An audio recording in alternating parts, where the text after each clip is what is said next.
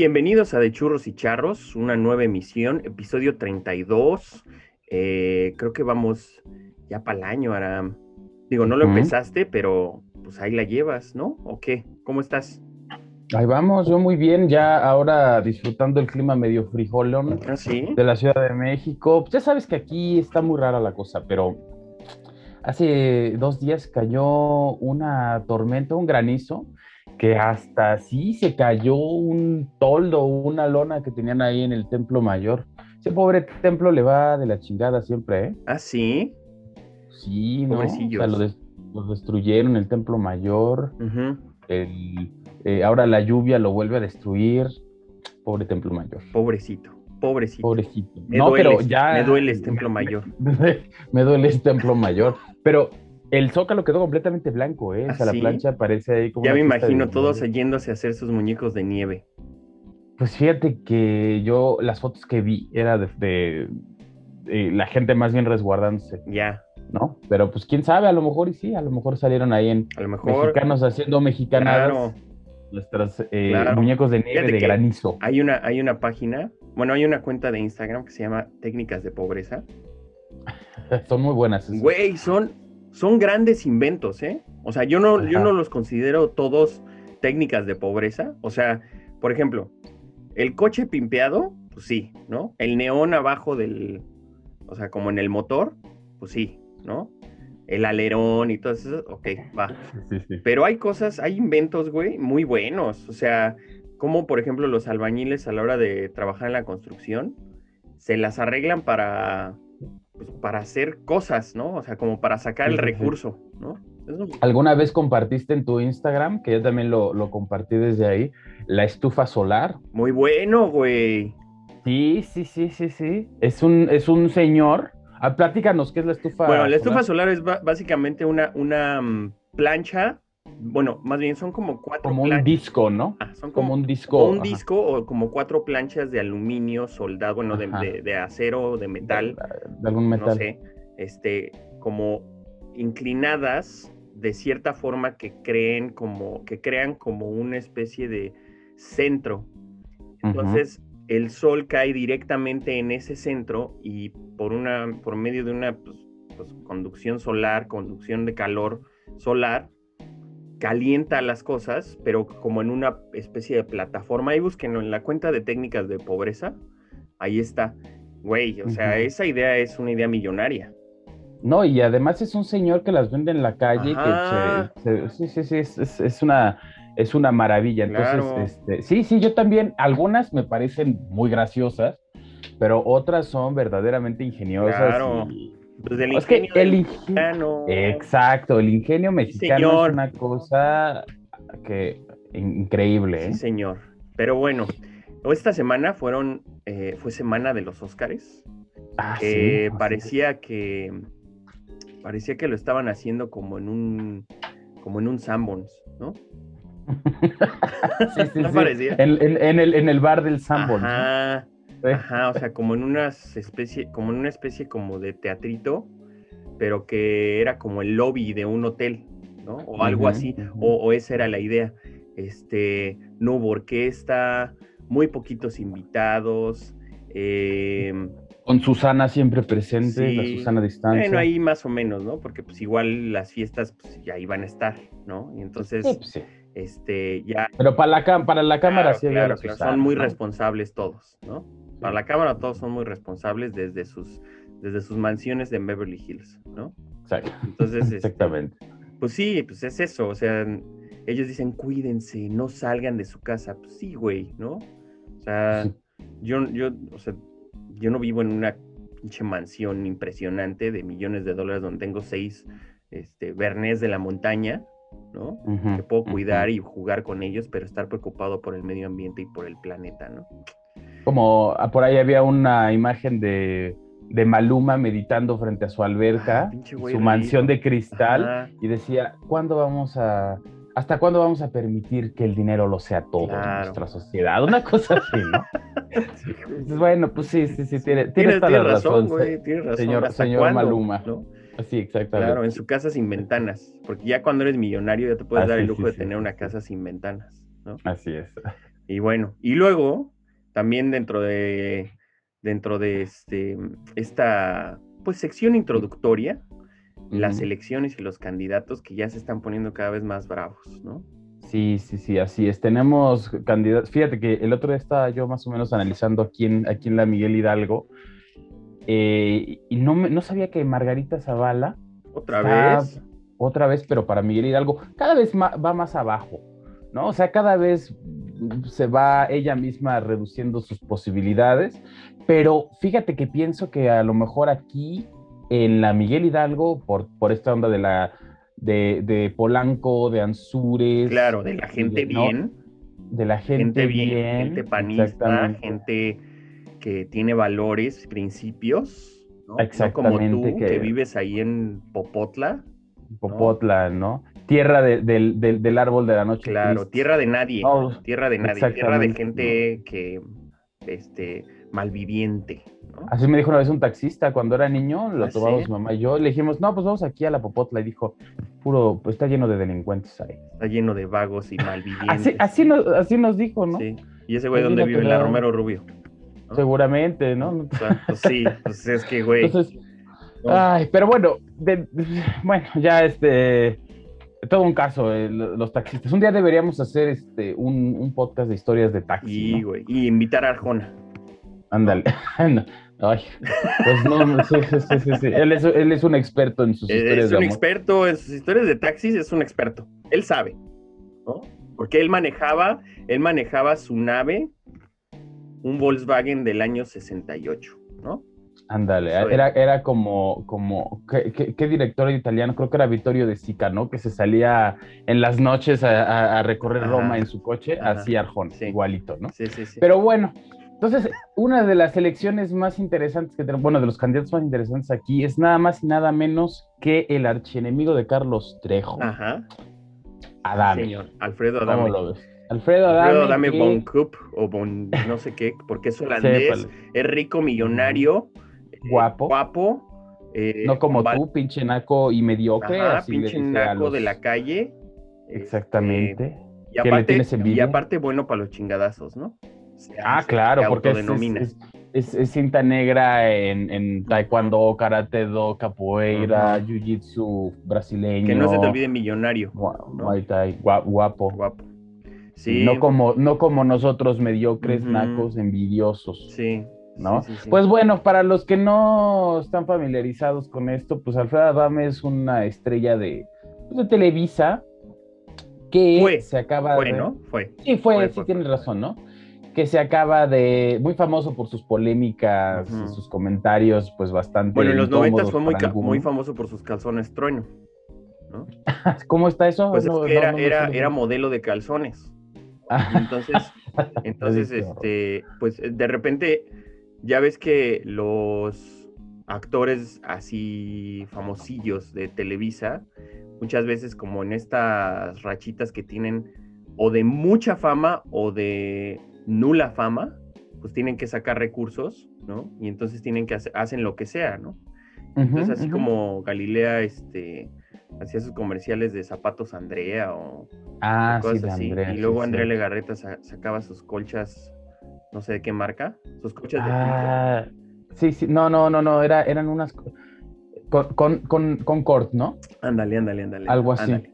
En Sí, los sí, noventas, Alfredo Adame se hizo muy famoso por salir en una publicidad de calzones trueno, de ropa interior de estas blancas de los, pues así como de los noventas, ochentas, Sí, sí, que sí, no son boxers, pero tampoco son calzones, pero tampoco, ¿no? Pues son calzones así con, con la raja de canela, ¿no? sí, sí, sí.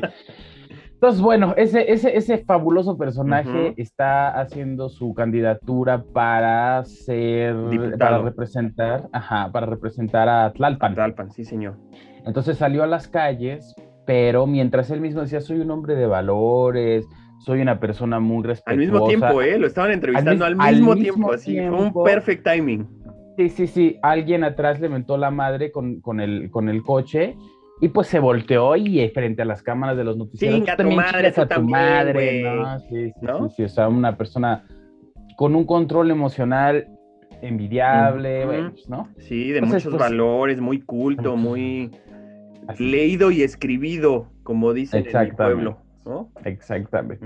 Entonces, pues precisamente vamos a hablar de, o sea, hablando de Alfredo Adame como una introducción, hoy vamos a hablar de un tema pues relacionado un poco con la basura, ¿no? También. Sí, señor, sí, señor. Ah, y aparte, aparte ¿no? viste su reacción después.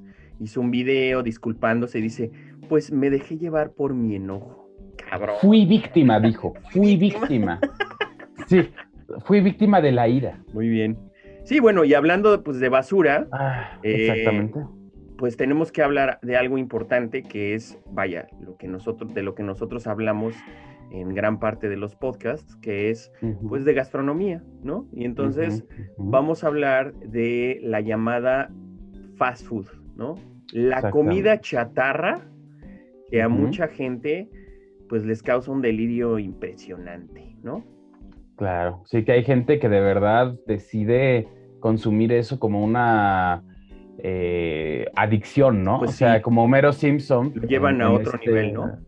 Exactamente. Entonces, a ver, ¿cómo definirías tú que, que, has tenido ya un contacto un poquito más con los orígenes de la comida rápida mega industrializada allá en Estados Unidos? Bueno, pues mira, yo mm, creo que es como un contexto, o sea, creo que el, el fast food viene desde un contexto social en el que las familias poco a poco empezaron a darse cuenta que necesitaban una manera de alimentarse que no les llevara tanto tiempo, porque en los, pues más o menos cuando nació eh, el concepto de fast food, vaya, más bien cuando explotó, porque nacer es como algo que realmente no tiene como un, una descripción o no tiene un, fundamento, un origen, un origen claro de cuándo nació, porque pues, también tomemos en cuenta que el, el, mismo significado te dice que hay que abastecerse rápido de nutrientes eh, y pues vaya servido de manera eficaz, ¿no? y eso existe desde Pompeya, por ejemplo, hay vestigios de, de comida rápida en el sentido pues efectivo, como dices. Exactamente, ¿no? O sea, los romanos inventaron la hamburguesa, ¿no? No fue la hamburguesa, no fue en Hamburgo donde se inventó. Los romanos inventaron este concepto de dos panes y en medio un pedazo de carne y vámonos, ¿no? Eso. Por ahí decía, perdón, perdón, sí, que por ahí decía Ponchito, este, Andrés Bustamante, ¿no? Se llama ah, Ponchito, que eh, la hamburguesa con carne era de Hamburgo y la hamburguesa sin carne de Sinamburgo, ¿no? Un dato muy bien, ¿eh? Ese es muy bueno. sí, ese güey es muy bueno. Muy bueno. Creo que, creo que esa cosa la sacó ahí en el Mundial 2006 Alemania. Ese, esa definición, ese, bueno, esa información. Entonces, bueno, el, digamos que la explosión del fast food eh, se dio en los 60s, 50, 60s, a partir de la llegada de estos restaurantes donde servían, eh, pues básicamente de todo, como servían pollo frito, servían hamburguesas, servían, pero de una manera como en donde empezara el drive-thru, ¿no? Como el automac, como el, eh. el reparto en el coche, ¿no? El, el drive-thru empezó en los 40, Ajá. ¿no? O sea, porque lo que dices del boom, ese fue como 50, 60, ¿no? Pero el drive-thru, los primeros fueron en los 40 y el automat que era una, pues como el papá de las, de las máquinas expendedoras, ¿no? De las vending machines era un, ah, era una como caja o una vitrina en donde la gente iba, compraba su comida y alguien se la pasaba por un cristal. Eso empezó en, el, en 1912 en Nueva York. Y de hecho por ahí tenemos el eslogan de, de, esta, de esta serie de establecimientos que decía menos trabajo para mamá. Qué buen eslogan, güey. Eso, yo creo que cuando ponga mi restaurante sí voy a poner una cosa así para que se haga viral, ¿no? Y entonces yo me haga bien famoso. Es como estos güeyes que, no sé si te acuerdas de estos chavos que quisieron hacer para su blog una pues, pues, una reseña de un restaurante y les dijeron, no, pues es que vamos cuatro y queremos comer de agrapa, queremos ah, comer sí, La reseña, sí, claro, claro, los influencers estos de comida, ¿no? Los foodies. Que tenían como, 20, como 26 seguidores ¿no? Y entonces, este, pues, el restaurante publicó que estos güeyes hicieron una mala reseña sin haber ido, simplemente por el capricho de que, ¿no? Bueno, pues esos güeyes ahorita tienen miles de seguidores, se hicieron, se hicieron virales, se hicieron famosos por esa pendejada. Claro. Ah, pero pues, ahorita ya todo el mundo es famoso por cualquier pendejada, ¿no? Pues sí, ya estamos. Menos a nosotros que somos bien famosos. Pues sí, exacto. Si Alfredo Adame es famoso. ¿Por qué yo no? Porque, exactamente, porque nosotros. Exactamente, sí. Entonces, bueno, pues. El origen de la hamburguesa, que viene de las guerras napoleónicas, eh, cuéntanos a ver qué tranza con eso. O sea, viene un poco como relacionado con, eh, pues sí, esta comida que se le daba a los soldados, ¿no? Como para que tuvieran la suficiente energía como para seguir en el campo de batalla. Toda la, toda la mayoría de ese, de ese tipo de comida de, eh, digamos, de poner algo en medio de un pan, porque incluso esto, ahorita vamos con lo de la, la, la historia de la hamburguesa, pero eso, por ejemplo, en las fábricas, en la, no recuerdo si es en la primera, creo que es en la segunda revolución industrial, en donde las fábricas ya eran jornadas de todo el día, lo que hacía, ahora sí que lo que hacía mamá, ¿no? Era que ponía en medio de dos pues, panes o paninis, la, ya no podía poner sopa porque pues la sopa o se descomponía o se caía, era muy difícil de transportar. En ese entonces pues obviamente no existía esta marca famosísima de Tupperware, ¿no? Pero precisamente lo que podían hacer era poner el, los sólidos de la sopa o de los potajes o, de lo que prepararan en medio de dos panes y llevárselos, ¿no? Entonces, bueno, esto de la eh, de la hamburguesa es algo bastante, pues, como que incierto. Hay mucha polémica en donde eh, aparece, ¿no? Pero precisamente el, la necesidad de transportar la comida para jornadas largas fuera para los, eh, para los guerreros, bueno, pues, para los soldados o fuera para los trabajadores, pues es lo que da el origen a una comida pues bastante fácil de transportar, ¿no?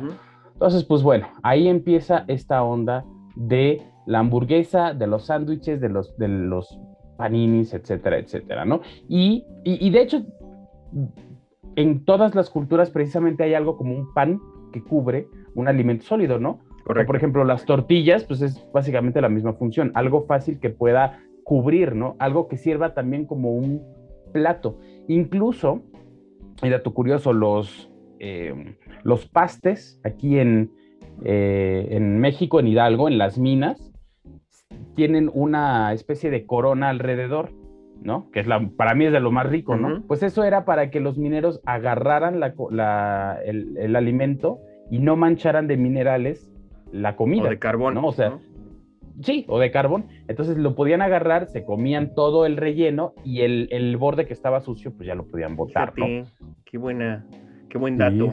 Luego de ahí eh, se inventó otra cosa que es verdaderamente aberrante, que fue la TV dinner, ¿no? Eso sí, es una cosa, básicamente eso es un pues un contenedor, un plato que sirve de contenedor, que es de, estos platitos seccionados. donde, como de aluminio, Ajá, donde ponen un, un, piquito de vegetales, un piquito de carbohidratos y un pedacito de carne. Y entonces ya eso, pues ya es como una, una, este, una cena. Una cena eh, completa. Que empezó a hacerse muy popular por ahí de los 40, 40, 50 50. y que funcionó. 54. Y que funcionó bastante bien, un poco como para nuevamente estos mensajes que no son nada sexistas, eh, nada machistas, acerca de facilitarle el trabajo a mamá, porque mamá es la que hace de comer en este país, ¿no? Sí, sí, sí, sí.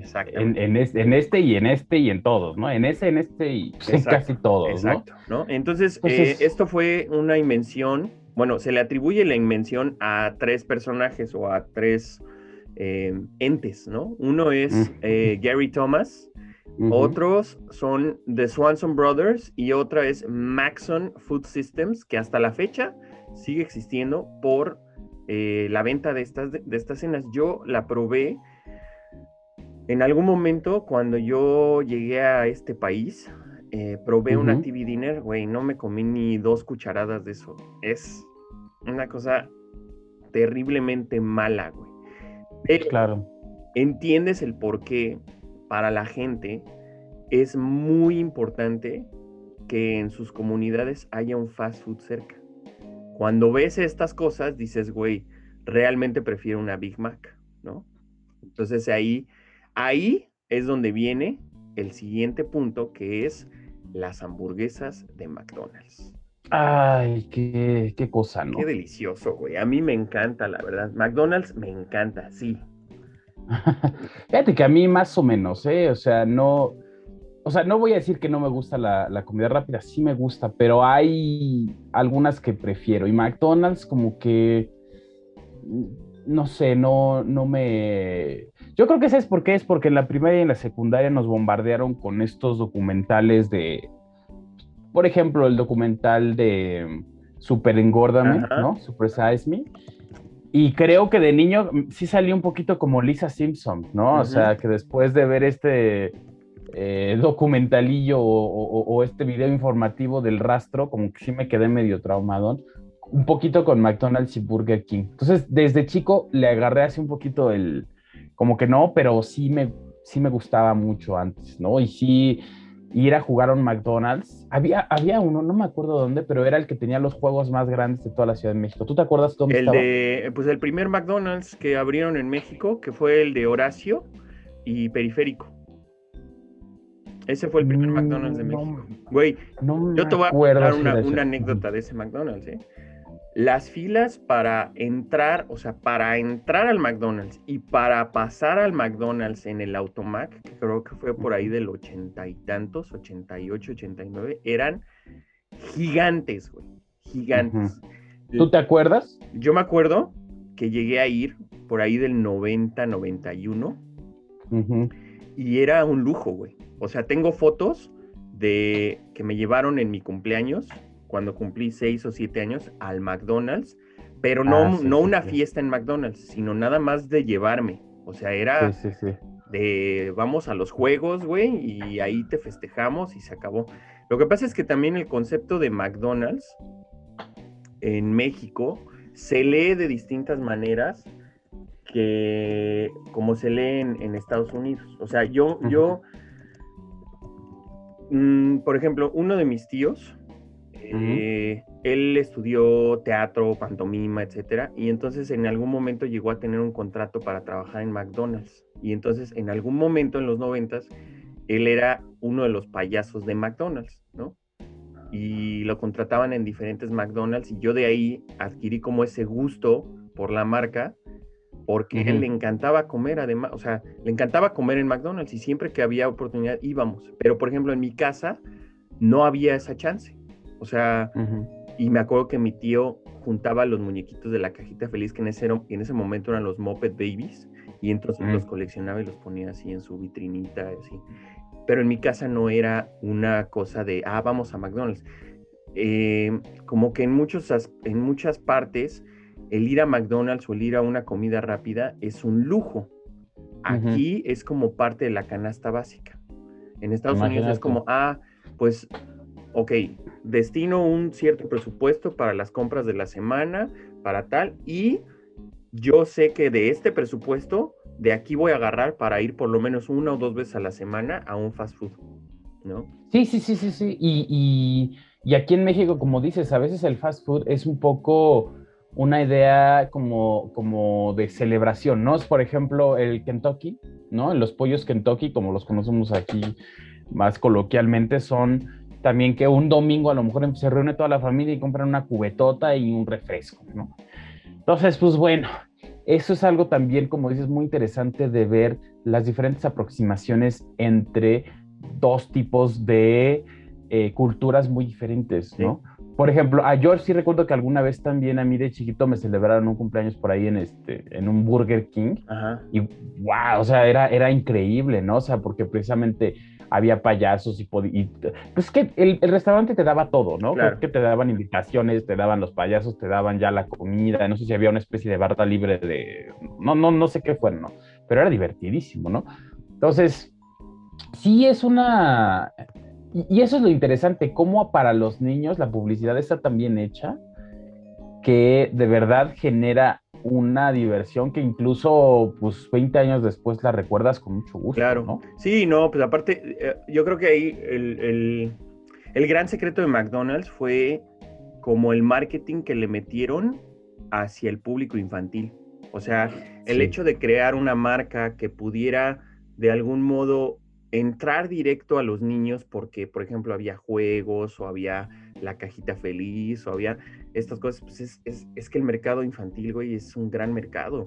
No, no para, no, pues sí, sí, sí, no, para. no, y es muy fácil, muy fácil de llegarle, ¿no? Mucho más. Bueno, ¿quién, ¿quién, sabe si sea más que un adulto, la verdad. Lo que pasa es que es, es, es, es, muy franco. O sea, si le gusta a los niños, les va a gustar siempre, ¿no?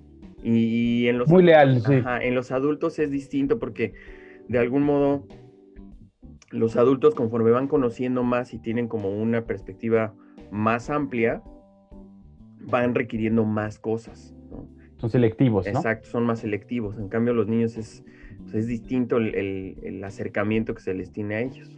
Pero bueno, hablando de estas, eh, pues un dato curioso, por ejemplo, es que hay un tipo que se llama Donald Gorski, que es un americano de Florida. Como en Florida se les da mucho esta cosa de, que haya gente rara y como que pasen cosas raras. En... El, típico Florida Man y tu cumpleaños, ¿no? Exactamente, es como el Tlaxcala de los Estados Unidos. o sea, donde hay muchos ovnis, donde en Tlaxcala hay muchos avistamientos de ovnis y así. Bueno, aquí en Florida, en Florida que le llaman The Penis of America, ¿no? Pues pasan esta clase de cosas y este tipo, Donald, Donald Gorski, es el campeón mundial, campeón de récord Guinness de comer más Big Mac en su vida. Y ha, ah, comido, y ha comido cerca de 30 mil eh, Big Macs. Mm, no, Yo creo que se come, yo creo que se ha de comer unas dos diarias, ¿no? Pues sí, güey. Llegues a 30 mil. No, está cabrón. Él eh, salió en el documental, ¿no? En el de, Super Engordame, sí. Super Engordame, sí, Y él es feliz, pero aparte no se le ve ni gordo ni nada. Él nada más dice, yo voy por mi Big Mac y se acabó, es parte de mi dieta, la amo, se acabó. Tomando en cuenta también el contexto en el que se creó, pues es una gran hamburguesa. O sea, dos hamburguesas en medio de dos panes, este, como una, una, un aderezo ahí que es como el aderezo de Big Mac, que es como aderezo mil islas, pero pues en ese momento era como el aderezo, pues es una gran invención, es un gran concepto de hamburguesa como tal. Sí, sí, la Royal with Cheese, ¿no? Que, que dice por ahí en, el cuarto de libra. ¿no? Exactamente. El cuarto de libra, ¿no? Cuarto de libra, que es como una hamburguesa mucho más, eh, como aquí le llaman quintessential, ¿no? Como como más una marca o como más un estandarte de la marca, el cuarto de libra. La Big Mac es como una cosa ahí que, es como, ah, como, como un, como apartado distinto. Se cuece aparte, ¿no? Exacto. Entonces, bueno, aquí tenemos algo muy interesante. Fíjate que estamos, eh, cuando estábamos eh, hablando sobre eh, eh, las marcas de estas hamburgueserías o de hot dogs o de comida mexicana que, que hay en, todo el mundo, o al menos entre Estados Unidos y México. Eh, yo recuerdo cuando abrieron el primer Shake Shack aquí en México, eso habrá sido como por el 2017. Creo que fue un poquito después, ¿no? Pero, o 2018, algo así. Sí, sí, sí, hace, hace no mucho, hace muy poco tiempo. Yo veía a estas personas afuera del, del eh, Sheraton, Isabel, o, ¿no? Ah, está ahí, ok. Eh, creo, creo, que está por ahí. Ok. Eh, ahí enfrente del Ángel de la Independencia. Y unas colas larguísimas que yo estaba pasando con mi novia y yo decía, bueno, ¿qué, ¿qué, es esto, no? Ya vemos que iban a abrir el Shake Shack. Bueno, y fue toda una onda así interesante, porque incluso hubo comentarios en las redes sociales así como, de, estas personas muy humildes que decían, es que cómo es que la gente no quiere pagar 200 por una hamburguesa, es lo que cuesta en Nueva mm, York. Claro, ¿no? Claro, claro. Entonces, es interesante. muy, muy preocupada por, por, muy empática, ¿no? Por el otro. Con, la problemática social del país que, que, piensa, sí, sí, no, no, muy consciente, muy consciente del medio ambiente, tomándose sus fotos en Tulum. Exactamente. Este, ¿No? Claro. Sí, con una, con, con, con una lucha de clase. Claro, y una lucha social sobre todo. Sí, sí. Sobre todo. Así que Engels y Marx se quedan muy pendejos, ¿no? Al lado de estos güey. Y entonces, o sea, pero aquí el punto es, ¿cómo fue una un boom y cómo le dio esa hamburguesería Shake Shack un pequeño giro a lo mismo, porque incluso había videos de gente que compraba el paquete de Shake Shack y lo hacía en su casa. Claro. ¿No? Que te dan la hamburguesa eh, cruda y te dan los tomates, ¿no? Y la pero la gente es feliz porque la gente siente que es como una actividad, no sé si recreativa o, qué. Es lo mismo, es lo mismo que te, que te he dicho, que yo he pensado siempre sobre las redes sociales. O todo lo que publicamos en las redes sociales en relación a los viajes, en relación a, por ejemplo, a mí me encantan las, las personas que se toman fotos en las salas VIP de Aeroméxico. Sí. y lo, y lo dicen, estoy en la sala VIP en la México a la que tú, tú amiguito que me estás viendo, no puedes accesar porque no eres VIP como yo, ¿no? Sí, sí, sí. Entonces, este, eh, todas, esas, todas esas fotos, todas esas publicaciones que la gente hace sobre estas cosas tienen un dejo de, pues como de presumir algo, siempre lo he dicho, siempre lo he pensado, o sea, siempre hay que presumir lo que, lo que tenemos en ese momento, aunque ya no lo tengamos después. Es lo que estoy viviendo en el momento y eso a mm. mí me hace mejor persona que tú que no lo estás viviendo, ¿no? Y, el fenómeno de Shake Shack en México fue eso, ¿no? O sea, yo me acuerdo que cuando, cuando yo probé las primeras, la primera vez que yo probé Shake Shack, todo el mundo me decía, es que es la competencia de In and Out. Ahorita vamos para, para, para In and Out es la competencia de In and Out, están riquísimas. No, no, no, no, no, las tienes que probar. Las probé, eh, bien. Está bien. Están buenas. Están bien. Están ricas. A mí me gustan mucho. También. esas para que veas me gustan mucho. Está bien, está bien. Pero realmente son la octava maravilla. O sea, realmente ahí es la mejor hamburguesa. No. Yo te apuesto que si yo te pongo en el carrito de las hamburguesas de ahí de, de Frontera y Morelia, en la Roma, que están atrás del Foro Alicia, te pongo una de Shake Shack, vas a escoger la, de, la del carrito.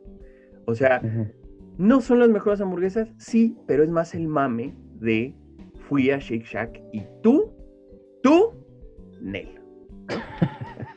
es que sí, sí, sí, sí, sí. Y esto funciona en todos niveles. Fíjate que hay un escritor, se, llama, se llamaba Sigmund Bauman, que decía es que las redes sociales tienen esta ilusión de que siempre estás en comunicación. O sea, pueden ser ah, las 4 de la mañana y tú publicas algo y alguien te responde. Es una interacción muy indirecta, pero también está esta cuestión como de no sentirte solo, de sentirte alabado, de sentirte apreciado.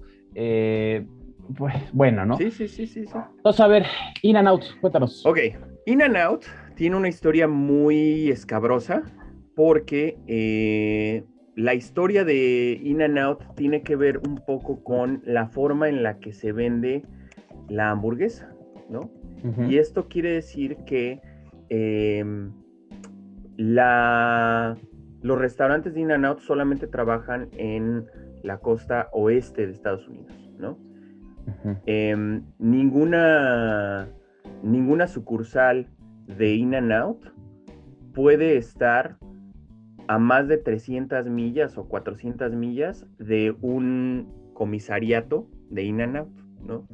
Todas sus eh, locaciones tienen los mismos procesos, incluso, por ejemplo, todas las locaciones tienen la misma eh, distribución de lo que tiene que haber en el restaurante. O sea, no hay un McDonald's más chiquito que otro, no hay un Burger King que está en una esquina y que está, no, todas las locaciones deben de tener exactamente las mismas dimensiones, los mismos lugares de estacionamiento, lo mismo a la hora de que tú entras, tiene que haber una, una entrada que está de frente a la caja registradora y una entrada que está a la, a la derecha de la caja registradora. Las cajas registradoras tienen que tener al lado su, su, su soda, su, su dispensador, dispensador de... refrescos. O sea, todo está así exactamente igual en todos, en todos, en todos los, este, los in and outs, ¿no? Mucha gente dice que in and out es lo que fue McDonald's en un principio, ¿no?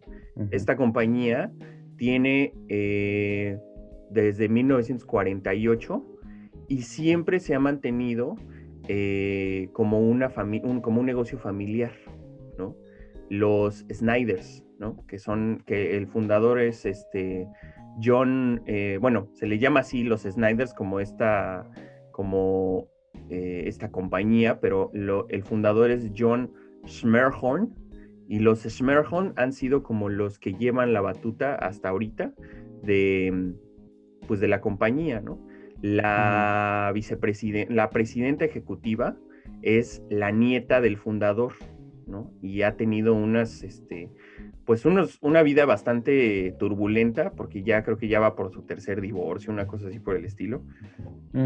Entonces, este, vaya, eh, son, es una compañía que siempre se ha mantenido como en un sincretismo muy importante.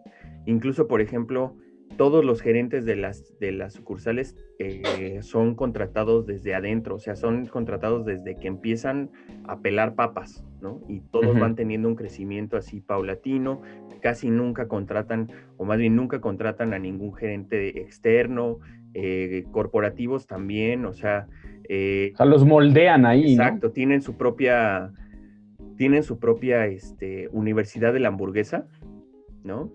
Mm, Entonces, este, pues obviamente llevan un, un, pues un, control de calidad muy importante, muy, muy importante. Entonces, em, naturalmente, dependiendo de la locación, o sea, por ejemplo, solamente hay una, hay una este, sucursal que es diferente a todas las demás, pero pues obviamente por la, por la ubicación en donde se encuentra, que es la de eh, San Francisco en Fisherman Schwartz, eh, mm, que es una locación que está como en una esquina, pero porque no puede haber, o sea, tiene que haber una locación ahí, porque es un centro, vaya, es un centro turístico muy importante para la ciudad y no se puede tener como la, distribución como la tiene normalmente en, en cualquier in and out. Y este, y pues bueno, a mí, a mí la verdad es que sí me encanta. A mí me parece que es impresionante esa cadena de hamburguesas. Eh, yo sí soy bien fan y cada vez que voy a California tengo que hacer una parada. Y de hecho, la primera vez que yo llegué a, o más bien en 2016 que yo llegué por primera vez a Estados Unidos, eh, lo primero que me llevó la persona que me recogió, me llevó a un in Y ahí pues ya, fue un amor a primera vista. Claro. Oye, ¿y hay en México? No.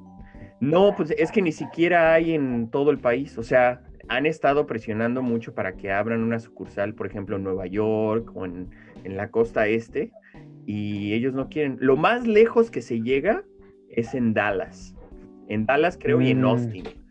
Pero porque hay un comisariato que está cerca de Dallas, o sea, de, de varias sucursales que están en Texas, ¿no? O sea, que sigue cumpliendo con los requisitos. Sigue cumpliendo con sus requisitos, pero tú ves, por ejemplo, mucha gente dice, ay, es que las papas no están buenas. Pues no, porque son papas que están hechas al momento. Y entonces, si tú las comparas con las papas ya todas manufacturadas perfectamente de McDonald's, pues, o sea, pues sí va a haber un comparativo, pero pues eso se compensa con el Animal Style, que es como una, una salsa secreta de In and Out, que también es como un aderezo mil islas, con una cebolla caramelizada al grill, ¿no? muy sabroso, muy sabroso. Y luego, pues de ahí vienen como sus demás competidores que pues bueno son eh, Carl Jr., Jack in the Box, eh, Wendy's, Sonic, Five Guys, White Castle, que White Castle la característica es que ven unas hamburguesitas así chiquitas que se les llama sliders, ¿no?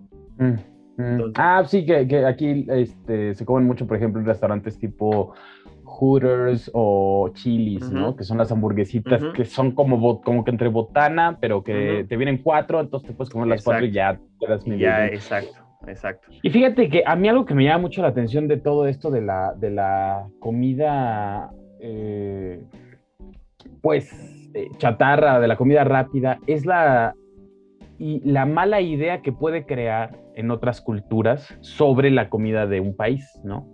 sea, por ejemplo, la pizza, mucha gente piensa que verdaderamente una pizza, pues una pizza que se debe llamar pizza es mitad pepperoni, mitad hawaiana. no. O sea, esa es la pizza, pizza. Claro. ¿No? Claro. O, por ejemplo, en Canadá hay una cadena de pizzas muy famosa que incluso sale en películas como Scott Pilgrim, que se llama Pizza Pizza. Y tienen una, un marco más o menos en el que te venden unos dips pero de todo tipo, de miel, como si fueran alitas, de miel, de queso azul.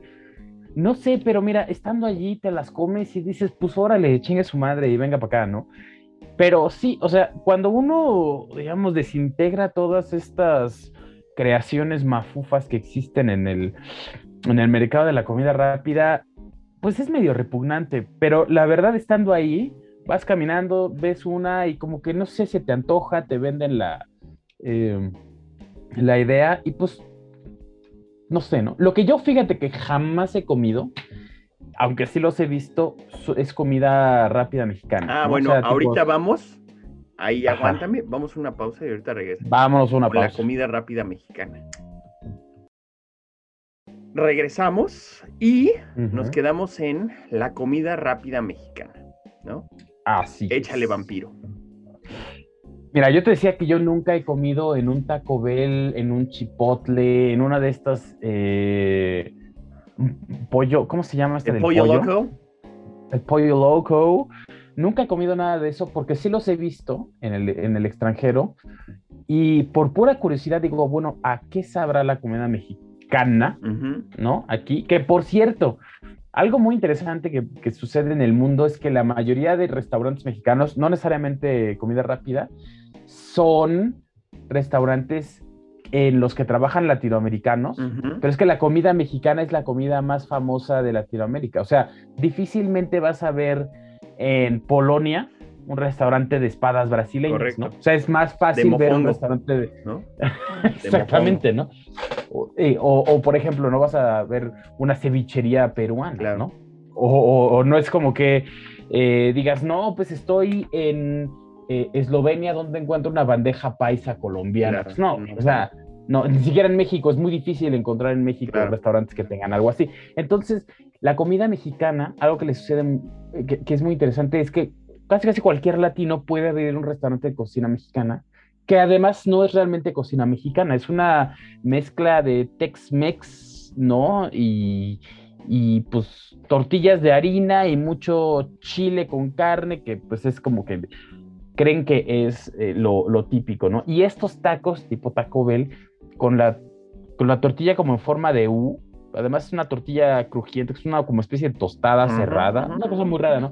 Yo nunca los he probado, no me da curiosidad, la verdad, o sea, creo que cuando uno viaja, buscar su propia comida a mí se me hace un poco como, que dejarse llevar por una nostalgia que no vas a poder cubrir. Claro. Porque al final de cuentas, o sea, a menos que estés en Nueva York y quieras buscar una buena pizza, que a mí, personas de Italia me han dicho que sí se puede encontrar. Sí se puede, sí se o incluso, ¿no? Algunos tacos, pues que seguramente han de estar no tan alejados. Si yo voy a Nueva York, como italiano, posiblemente quiera comer otras cosas, claro. Si yo fuera italiano, claro. ¿no? Si vas de turista, ¿no? Si vas de sí, turista. Sí, sí, sí, sí, de turista. Sí, otra cosa es mudarte allá y decir, puta, me moro por unos tacos, que pues eso es diferente, ¿no? Tú sí has comido, por ejemplo, en Taco Bell un Mira, yo en, yo en Taco Bell nunca he comido porque realmente no se me antoja, porque creo que, creo que al final del día Taco Bell no es comida mexicana,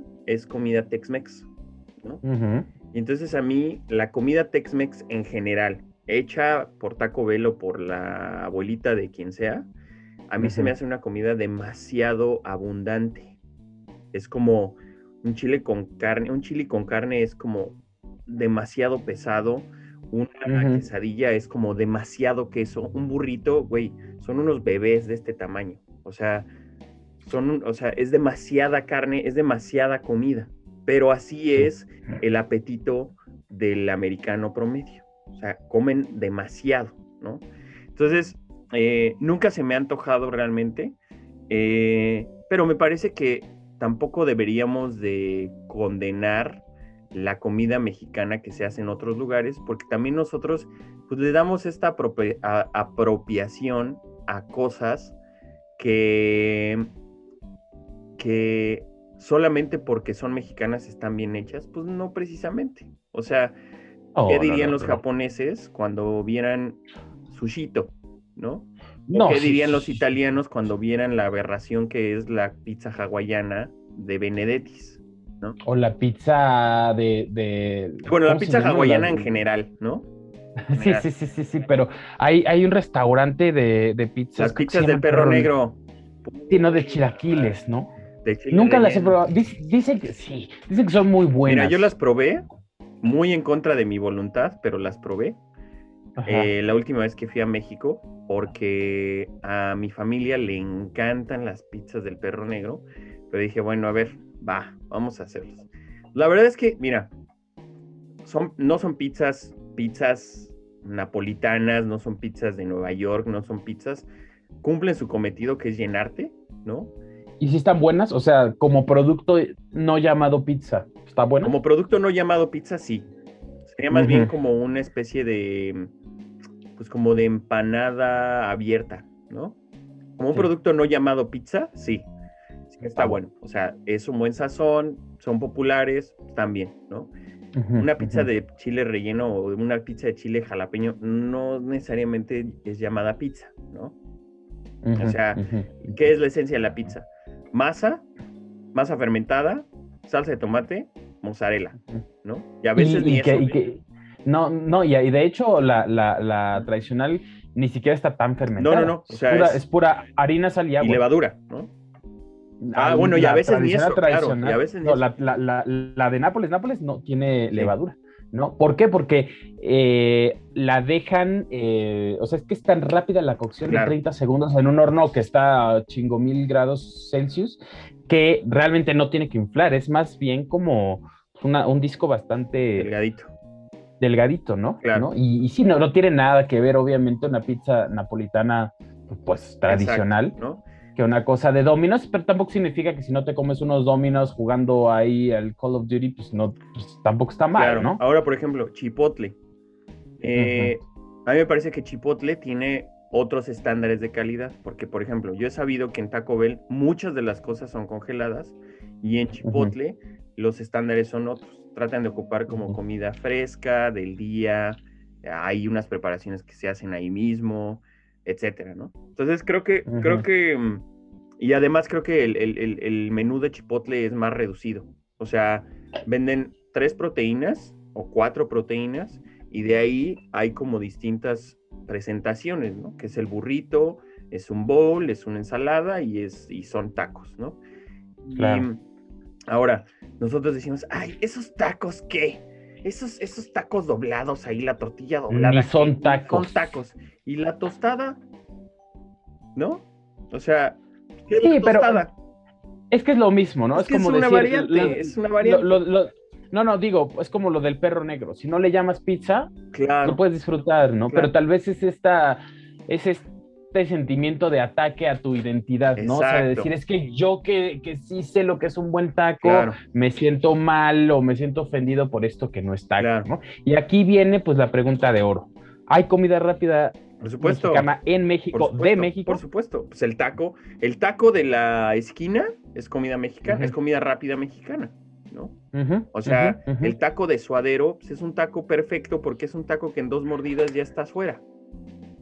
Y de hecho es bastante nutritivo. O sea, ¿no? yo me O sea, acuerdo, yo me acuerdo que en algún momento, cuando yo trabajaba en un restaurante, eh, en un steakhouse en Polanco, yo tenía, eh, no es cierto, cuando yo trabajaba en Arcos Bosques, ¿no? mm. Yo, ¿Es en la pescadería esa? no, no, no, es el restaurante italiano, donde trabajaba en Ah, Arcos. Bosques. Yo agarraba mi motocicleta desde Izazaga hasta Arcos Bosques y había en el camino, ahí en Salto del Agua, había un puesto de tacos de suadero que en 10 minutos yo ya estaba fuera. O sea, ya después de pedir 5 o 6 tacos de suadero, yo ya estaba fuera en 10 minutos. Sí, en chinga. Entonces, eso es comida rápida. Eso es comida Sí, rápida, sí, sí. ¿no? Es que sí, pero yo ahí lo que opino es que es rápida en el sentido de que te la sirven rápido, te la comes rápido, vámonos, pero no es la misma comida rápida ni es el mismo esquema de comida rápida que en un, ¿cómo les llaman en eh, estos que están en los supermercados? Tienen un nombre. Mm. En el food court, Ah, sí, ¿no? claro. En la plaza, que en la En plaza los de las cosas- en los porque- centros comerciales. Exactamente. ¿no? Porque en los centros comerciales hay comida mexicana que sigue siendo comida rápida en el sentido de que te dan tu charolita con Claro. tu refresco, o sea, ¿no? Y justamente aquí el debate es, pues, la comida callejera tradicional típica, pues ahora sí que para el pueblo, ¿no? Para todos los, los transeúntes que estamos pa- este, caminando por ahí, ¿es comida rápida o no? Pues O yo sea, es diría comida que, se yo sirve diría que sí es rápido. rápida porque al final no es, o sea, no es un servicio de restaurante formal, no hay mesas, o sea, la- las tortas de Coruña, por ejemplo, ahí en la Viaducto Piedad, no hay mesas, pides tu torta, te la comes, las tortas al fuego que están ahí en San Luis Potosí, bueno, en-. Ámsterdam, no, no, no sé qué calle es, Ámsterdam, No, no, sí es San Luis Potosí, pero antes de, que, a- antes de que sea San Luis Exacto, Potosí, ¿no? antes de cruzar Insurgentes. no hay puestos, no hay bancas, te la comes de pie, pues es rápida. No, pero las, pero las tortas al fuego ya tienen un restaurante de dos pisos que además es marisquería. Ah, bueno, fíjate, o ¿no? sea, es, que, es que se van, ex- se van se van expandiendo, ¿no? Los tacos del cocuyo, los del torito, no tienen sillas, te los comes a pie. Y así mil taquerías, ¿no? Claro. Yo pienso que sí. pie. Yo pienso que algo interesante y algo bonito de la comida mexicana que encuentra uno en México es que, la, que, que hasta eso creo que los mexicanos sí siguen prefiriendo lo tradicional que lo industrializado en general. En general, sí. No, o sea, es que, ¿sabes qué? Yo creo que también la diferencia entre Estados Unidos y México, pues es esta cosa de, en México, pues tenemos una cultura centenaria de comida de la calle. Claro. Y en Estados Unidos no. O sea, Pero a ver, Estados depende Unidos... a qué mexicanos les preguntes. Sí, obviamente estoy hablando sobre todo del valle, de- del valle y de las costas. Exacto. Porque sí, si vamos a Sonora, pues eso es, es otra cosa. Es otra cosa. Es otra Es cosa, otra cosa, ¿no? ¿no? Ahora, por ejemplo, los esquites, ¿es comida rápida o no es comida rápida? Mm, por- te digo, rápida en el sentido, bueno, que fíjate que ahora que lo mencionas, sí hay muchos puestos de esquites más tipo comida rápida en las plazas comerciales. Son las islas flotantes, que eso sí se me hace más pegado Pero los de, al los de carrito, esos que vienen con tuétano, con patitas de pollo. Ah, las patitas de pollo. What?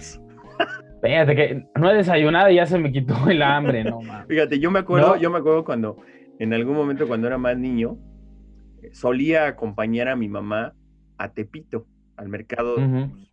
vaya, Sí, la bravo de lagunilla, ¿no? Tepito, pues. ¿A qué? No me preguntes, no sé, no sé. No. Y este, y había un tipo que pasaba en su carrito con, eh, vendiendo patitas de pollo preparadas. Sí, sí, sí. Posteriormente ya el tipo crecía y ya no vendía patitas de pollo, sino ya vendía micheladas. Y entonces se las vendía a todos los del mercado. Ah, yo creí que el pollo completo, ¿no? No, güey, patitas de pollo así. Ah, no, va. Güey, es, pues es un tipo de comida rápida. Te puede gustar o no, Sí, sí, sí. pero No, no, sí, sí, totalmente. los chicharrones preparados. Ah, con cueritos, ¿no? Que por, a- por, por ahí en el claustro era muy, muy, bueno, en la escuela era muy famoso que decían que, que aguas con los cueritos que podía ser pene, ¿no? De toro. ¿No? Que decían ahí, no, pues que pongan atención, chavos. Fíjate, en el, ¿No? ahí donde estudiaba, en nuestra alma mater, ¿no? En nuestra almita nuestra mater. alma mater, había una señora que tenía una tiendita, que era la tiendita de la güera, ¿no? La güera, la la güera, y entonces vendía sus chilaquiles, tenía como una especie de parrillita, como una especie de planchita donde vendía quesadillas y tal, adentro de la tienda, y además vendía ya sus chilaquiles preparados en un, pues como en un contenedor ahí como... En, do- en domos. Ajá, en, una- en un domito de sandwichera, ah, como de sandwichera, ¿no? Como de sándwich. Y ahí vendía sus chilaquiles. ¿Es comida rápida o no es comida rápida? Pues te digo, o sea, comida rápida en el sentido de que es fácil, efectiva, barata y te llena, sí. Ella, pues obviamente no tiene su drive-thru, ¿no? O sea, ese es- no, imagínate la güera con su drive-thru, ¿no? Bueno, a ver, otro. Los gazpachos. ¿Qué es un gazpacho, Aram? Yo te digo qué es.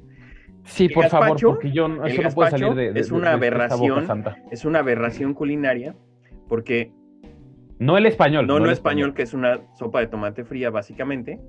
Y, pero el gazpacho, yo lo probé en Morelia, y el gazpacho es fruta picada, Hasta ahí todo bien, ¿no? Qué rico. ¿Qué es su pepino? ¿Qué es su mango? Fruta tropicaloide.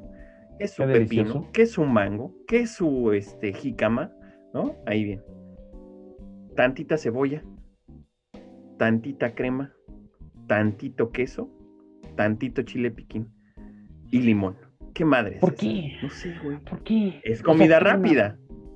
Es aberrante, pero es comida rápida. Ay, ay, ay. Ahora, sí, sí, qué El carrito de los helados. ¿Es comida rápida o no es comida rápida? Pues sí, sí, sí, sí, también. Los Es churros. ¿Son comida rápida o no son comida rápida? Alguna vez, fíjate, estaba yo pasando allá afuera del Franz Mayer en el centro y pasó un señor en un carrito del súper vendiendo ceviche Fíjate, en aviéntate una ese cubeta de plástico. No mames, ¿no? O sea, yo dije, bueno, si yo me quiero suicidar, pues fácil consigo este güey. Nada más le digo, ¿sabes qué? Échame un ceviche y aléjame de cualquier hospital. Claro. Güey, había un tipo en. ¿Dónde estaba este tipo? En Miscuac. Me acuerdo que estaba en. Miscuac. Era los ceviches del. No, las tostadas. Las tostadas de mariscos del Suru. Así se le llamaba. El güey No. tenía una, un, pues, un expendio de tostadas de mariscos en un Suru, ahí en la calle de Rubens, en Miscuac. No mames. O sea, pues güey, hay comida mexicana, que no, hay comida rápida mexicana, que no la asociemos a este servicio como de voy en mi carro y entonces pido de comer y me la dan en el momento en el que doy la vuelta, pues así es otra cosa, pero hay comida comida rápida. Sí, se sigue, se sigue adaptando al tipo de sociedad Exacto. que la consume, al final de Exacto. cuentas, ¿no? Y luego, Vámonos con las sí, recomendaciones. señor. Vámonos con las recomendaciones. Dentro de las recomendaciones, una anti-recomendación. Dos, de nuestra sección Mexicanos haciendo mexicanadas o gringos haciendo gringadas. Aquí vamos a poner dos, una y una. Sí, sí, Échale. sí. Bueno, de música tenemos una maravilla. Co- Como decían por ahí, ¿no? Este, México, el país más. eh, Si, si- México hiciera. Si Kafka hubiera escrito en México, haría realismo. Pues sí, porque por ahí hay un personaje llamado La Tesorito, un personaje bastante bizarro, bastante extraño, que como que todo el mundo conoce y nadie quisiera conocer, pero ahí está que acaba de sacar su, su versión tropical, con Tropical Forever, de eh, Material Girl, que se llama En Materia de Amor, ¿no? Entonces, pues bueno, la Tesorito, eh, caracterizada por sus mensajes pues de educación sexual tan, tan, tan, tan bien estructurados, pues ahí podrán encontrar frases como que los chavos de hoy en día en otro pedo están y quieren el tesorito sin formalizar, ¿no? Entonces, bueno, ahí les recomendamos muchísimo esa canción. A ver, ¿te va? Bueno, ahí me va. bueno, ahora últimamente, con esta fiebre de los podcasts en la que estamos nosotros inmiscuidos, eh, a mucha gente se le da por escuchar podcast en inglés y por, por hacerse los, los, este, los de mundo, güey, yo conozco, yo sé, yo he viajado. Y entonces se les da mucho por escuchar a un tipo que aquí es muy popular, que tenía un podcast muy, muy, muy, muy popular donde entrevistaba a personajes, pues, pues como aquí le llaman infamous, ¿no? Como Ujú, odiados y amados como medio Ujú. que se llama Joe Rogan, ¿no? Y entonces ujú. tipo, eh, dejó de hacer su podcast en Los Ángeles y se mudó a Austin, Texas. Y ahí como que empezó una debacle importante porque empezó a difundir mensajes de desinformación, ¿no?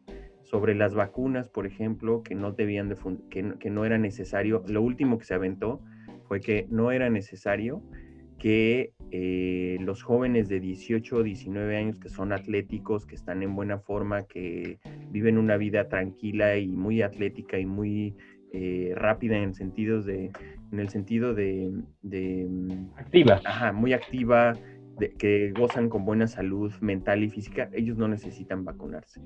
O sea, básicamente un Miguel Bosé, una Pati Navidad, ándale, güey ¿no? un negacionista de las vacunas. Y entonces el, el doctor Fauci, que es el mero, mero el mero mero cumbianchero del CDC, del control, del Centro de Control de Enfermedades, pues ya le fue a callar la boca y dijo, güey, por favor no digas esas estupideces, no sabes lo que estás hablando. Pero este tipo tiene una reputación como de, como de ser buena ondita, pero, por, o sea, como de, güey, yo soy bien liberal, pero... Como un chumel. Ándale. Yo soy bien liberal y, güey, qué bueno que estén los inmigrantes, pero tienen que venir aquí legalmente, ¿no? y, güey, o sea, odio la violencia, pero qué bueno que la gente se está protegiendo con sus armas. ya, ya, es, de ese tipo, es de ese tipo, como, como medio ahí radicaloide, pero no, pero conservador, pero no. No lo chequen. Ahí se los dejo. Y pero, sí, pero, sí, pero sí chequen al Atzorito. ¿eh? Ah, Eso sí, les, va a cambiar la vida. Y en las recomendaciones, pues obviamente referente un poco al tema, eh, la película de The Founder con Michael Keaton, que le hizo ganar, creo que el Oscar a mejor peli a mejor actor eh, en 2014 o 16, una cosa así. Mm, creo que por ahí, ¿no? Ajá, ajá. Y este. Que de hecho, vamos a. Que de hecho, el libro que les recomendamos es el libro que, en el cual se basó la película. 2016. 16. 2016. ¿Qué, ¿Cómo se llama el libro? El, el libro se llama Grinded It Out de Ray Kroc. Ray Kroc es el fundador, bueno, no el fundador, sino la persona que le dio el giro a McDonald's y que lo hizo lo que es hoy, ¿no? Lo que es hoy, exactamente. Porque los fundadores son, pues, los hermanos McDonald's, ¿no? Y entonces, él lo que, la historia es básicamente el origen de Ray Kroc, que era un vendedor de puerta en puerta y que encontró esta idea de tratar de venderles una máquina para hacer malteadas de una forma más rápida y se enamoró de la idea de McDonald's y entonces decidió eh, invertir todos sus ahorros y pedir préstamos en el banco para invertir en este, en este proyecto de McDonald's. Y al final pues se quedó con, con un, pues vaya, se quedó con la, con la parte de, de la compañía que naturalmente sacó del negocio a los hermanos, ¿no? Entonces fue, el, emperador, ¿no? Exacto. Y luego, échale. No, no, pues bueno, si ustedes quieren tener pesadillas más eh, macabras que, las de Hellraiser, pues pueden ver Food Inc. Ah, muy bueno, sí, claro. O sí, señor. Le Monde selon Monsanto, mi francés no es nada bueno, pero pues El Mundo según Monsanto. Esta del Mundo según Monsanto la pueden ver en YouTube eh, bueno, estaba en YouTube, yo creo que sigue en YouTube, subtitulada al español. Y, híjole, eso, eso sí es de terror, ¿eh? O sea, por ahí decía un compañero de la escuela, hay que tenerle más miedo a los vivos que a los muertos. Y no, no, estas corporaciones a mí de verdad me causa terror el pensar hasta dónde pueden arruinarle la vida a los granjeros, a los consumidores, a los agricultores que que pues sí se chingan en serio y que sus condiciones de vida son pues muy, muy, muy, eh, muy tristes y muy, muy malas. Entonces, bueno, esa y pues obviamente la clásica que es súper engórdame, uno y dos. Yo nada más vi la uno, tú sí viste la dos, ¿verdad? Yo sí vi la dos. La, la uno, bueno, pues es ya mucha gente la, la debería de, la debe de conocer. Un clásico. es el, documental de Morgan Spurlock acerca de... Eh, todo se originó porque él vio que una familia demandó a McDonald's porque la niña a sus 15 años pesaba 120 kilos y los demandaron porque decían, pues es que nosotros comemos McDonald's diario, es parte de nuestra dieta, es parte fundamental de nuestra dieta y nunca nadie nos dijo que McDonald's hacía daño. Y entonces ganaron una demanda por millones de dólares y este y a partir de ahí pues la industria cambió y entonces McDonald's a partir de ese momento empezó a poner contenido calórico en sus menús. Y entonces eh, Morgan Spurlock decidió hacer eh, un ejercicio donde él consume, desayuna, come y cena McDonald's en 30 días. Y uno, y, vaya, el, se llama Super Size Me en inglés porque em, él dijo que nunca iba a dejar, nunca iba a negar si le ofrecían la, la porción Super Size Me, que era básicamente extra, extra grande, este, no iba a decir que no. si se la ofrecían, ¿no? Y entonces, pues ya vienen ahí una serie de repercusiones en su salud, en su hígado, en su páncreas, etcétera, etcétera. Y la dos es cuando Morgan Spurlock quiere hacer, perdón, quiere hacer un, un, un restaurante de comida rápida de sándwiches de pollo. Y entonces ahí se empieza a conectar con eh, productores de, de, pollo, con este con distintas em, compañías para que él pueda lanzar su marca y empieza a trabajar alrededor de eh, estrategias de marketing que son engañosas para la pues para la industria, ¿no? Para el consumidor. Y em, pues es muy interesante, ahí chequenlo. Básicamente es, sobre eso, está, está muy bueno porque te, te devela un montón de secretos que existen que no nos damos cuenta como consumidores. Que dices, ay, güey. Dan miedo, ¿eh? Dan, dan, miedo. Ajá. y si pueden también leer el libro de Ray Kroc, Grinding It Out, también está muy bueno. Y en la cuestión musical, pues el nuevo lanzamiento de Saint Vincent, que es em, The Melting of the Sun, es un sencillo, bueno, sacó dos sencillos nada más. Eh, uno que se llama The Melting of the Sun y otro que se llama Pay Your Way in Pain. Está bueno, escúchenlo. Saint Vincent. A mí me encanta esa mujer y es chida. No como la Tesorito, pero. No, como la, no, no tan chida como la Tesorito, pero chida. Pero chida, exactamente. Exacto. Y anda, y anda con la del crepúsculo, fíjate. Mira. Ah, esa es, ella es la. Ah, ella es la mera, mera, la que se quedó con la del crepúsculo. Sí, con la, este, con, con Bella o Bella. como me dice, como me dijo por ahí algún día mi mamá, ¿y a poco son novias? Padres son novias. Sí, sí, sí. Ya las vi. yo, las vi ahí, por ahí. Vámonos, Aramcito. Fuimos. Síganos en redes sociales y ahí nos vemos. Por ahí, en los vidrios. Bye. Chao.